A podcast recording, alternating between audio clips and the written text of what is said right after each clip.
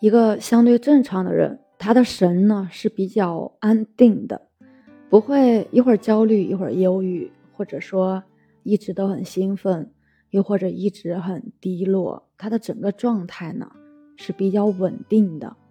每天呢花时间安安静静的坐上一会儿，哪怕十分钟也好，或者你在上班的路上坐地铁，或者你不开车坐在后排。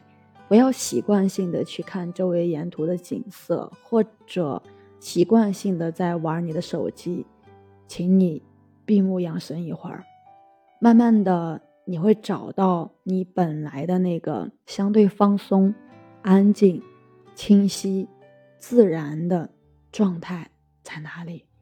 天地之间的自然能量呢是大步，如果每天你都留意一下自己，能够把跑出去的。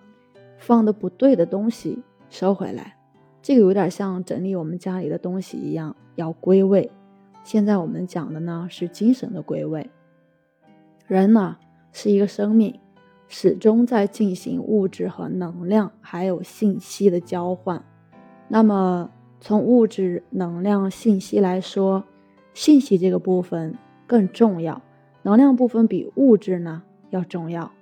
这个世界上的能量和信息可以分为两大类，第一类是自然能量、自然信息，第二类是社会能量、社会信息。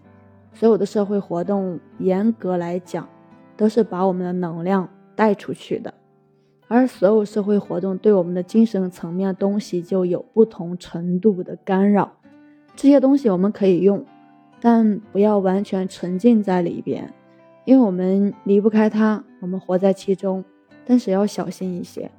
你可以每天安安静静的坐上一会儿，如果连这个时间都没有，那你在睡觉前总有五分钟吧，睡着之前还有一分钟，在这一分钟时间里，可以利用想象来亲近一下自己。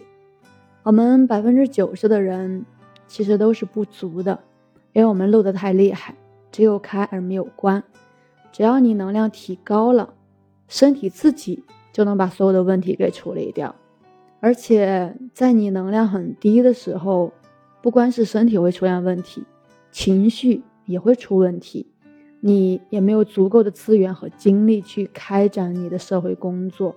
那在这种情况下，你还想要获得事业的成功，是很难很难的。就像是一个探照灯。如果五节电池都是新的，一下就照到五公里以外了。那现在五节电池都在漏，那就只能照到眼前的这一块儿。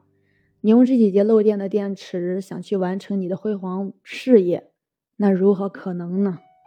所以希望大家呢，每天都做上一做，哪怕一天就五分钟，都会有很大的一个收获。那静坐呢，不只能够帮你把能量给收回来，把你的精气神收回来。另外，静坐呢，也可以让你的身心意自动放在一个综合的状态，自动的帮你平衡。其实呢，也是在修复。白天处在开的状态，处于交感神经过度的应急状态。通过静坐，你的专注力就会提高很多，你不太容易被分神。小的来说呢，去超市不会买多余的东西；大的来说，你人生中的迷惑会相对的少一些，你的觉察力、直觉也会提高。